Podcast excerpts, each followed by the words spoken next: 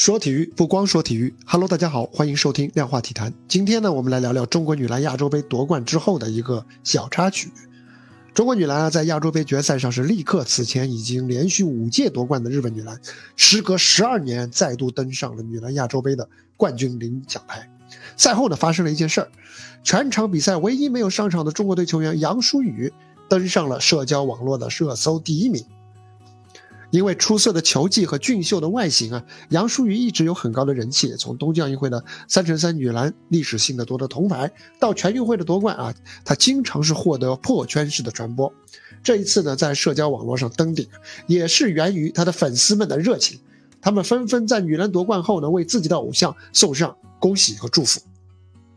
这样的一幕呢，也不可避免地引发了外界的争议啊。比较典型的一种质疑是。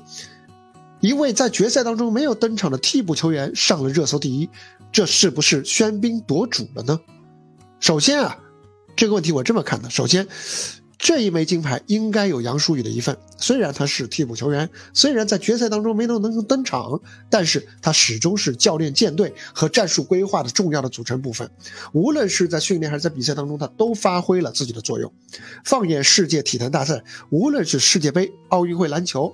游泳接力还是田径接力，在决赛当中没有上场的选手啊，他们都有收获金牌的权利。其次呢，从旁观者的角度来看啊，粉丝们或许是有一些过度热情了，但是为偶像夺冠高兴来进行自我表达，其实我觉得也无可厚非啊。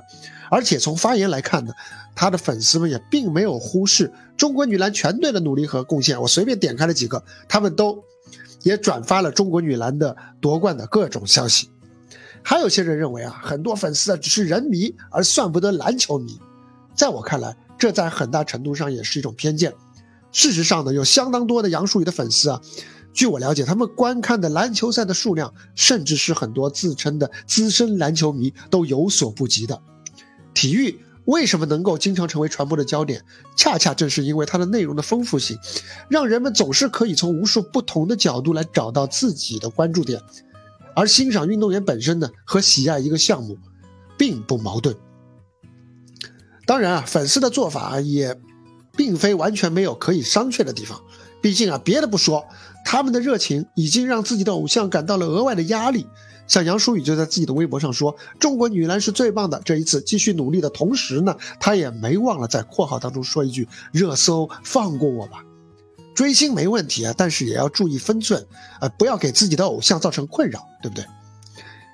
每一个球迷都有自己喜欢的球员和团队，这种喜好呢，往往是主观的和个人化的。有时候呢，球迷们对某位球员的喜爱可能超越了他在比赛当中的表现，而是基于他们与这个球员的情感连接或者共鸣。这种偏好呢，也是导致球迷们啊更加积极的去关注和支持他们喜欢的球员，从而使这些球员在公众视野当中更加突出。不过呢，说杨舒宇的高人气，客观上有些喧宾夺主，稀释了人们对中国女篮其他选手的关注度。这一点我也是难以苟同的啊！一个球员在热搜当中获得关注啊，并不一定意味着其他球员的贡献就被忽视、被低估了。相反，我是觉得还可以令他们所在的团队和整个运动项目都获得更大范围的关注度和更多的支持。就像贝克姆啊，很多时候都不是这个英格兰队当中最重要的球员。但是三狮军团的高人气却是和他密切相关的，而且很多球迷甚至非球迷正是从关注贝克汉姆开始，逐渐成为了英格兰足球和更多英格兰球员的拥趸。而在贝克汉姆退役以后啊，他们对于英格兰队的关注仍然延续着。中国女篮时隔十二年再度成为亚洲第一，这是一个里程碑，值得人们欢呼。而杨舒雨的热搜第一呢，只是一个小插曲。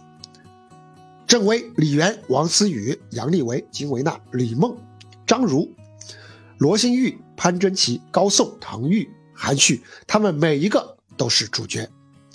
好了，这就是本期量化体坛的全部内容。欢迎点赞、收藏、订阅，一键三连。也欢迎您评论和我交流。我是赵亮晨，我们下期接着聊，拜拜。